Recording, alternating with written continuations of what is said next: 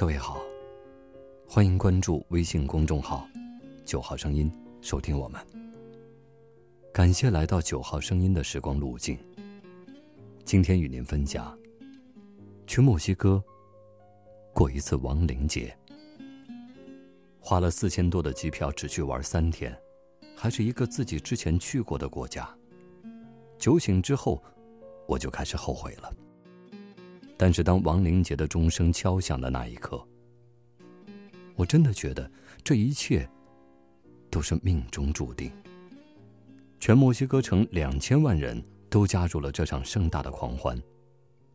音乐在广场上彻夜不断，大脑能不停的感知到多巴胺所带来的新快感，到处都奔跑着整蛊搞怪的孩子。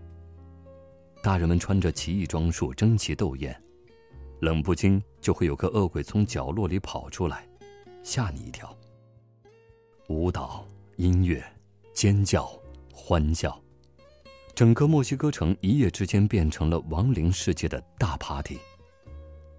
在慕尼黑玩过啤酒节，在里约玩过狂欢节，在清迈玩过泼水节，在巴布亚玩过山谷节。但是我觉得亡灵节。是全世界最好玩的节日。回来后，我给孩子看了亡灵节的照片。喜欢玩《植物大战僵尸》的他，非常好奇的想让我告诉他照片上每个僵尸的名字，和世界上怎么会有这么好玩的节日。正好在这个时候，《寻梦环游记》上映了。我原本是想带着他看一出关于亡灵节的欢乐科普剧。但是看到埃克托将要在米格面前消失的时候，作为一名父亲，我居然在孩子面前哭了。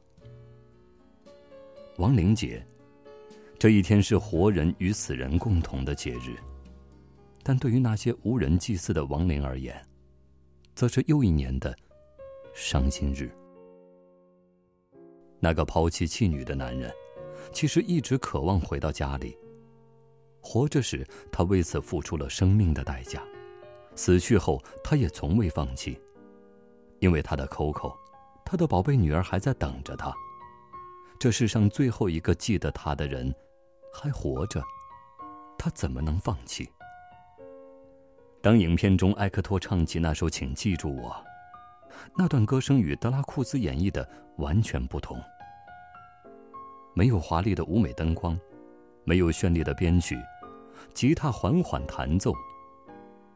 这是一首唱给女儿的歌。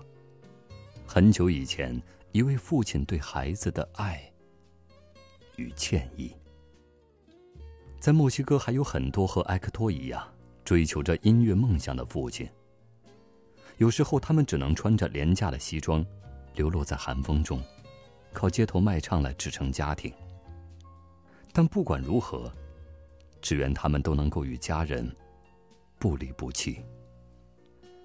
也有很多和米哥一样可爱的孩子们，但愿最初的梦想能陪着他们一起成长，让他们早早学会关于爱与家人，关于梦想与责任，关于勇敢与牺牲，关于我们每个人都拥有的不能忘记的人。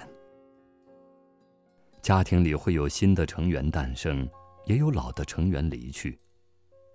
亡灵节来临，就让他们跨越生死，重逢在音乐声里。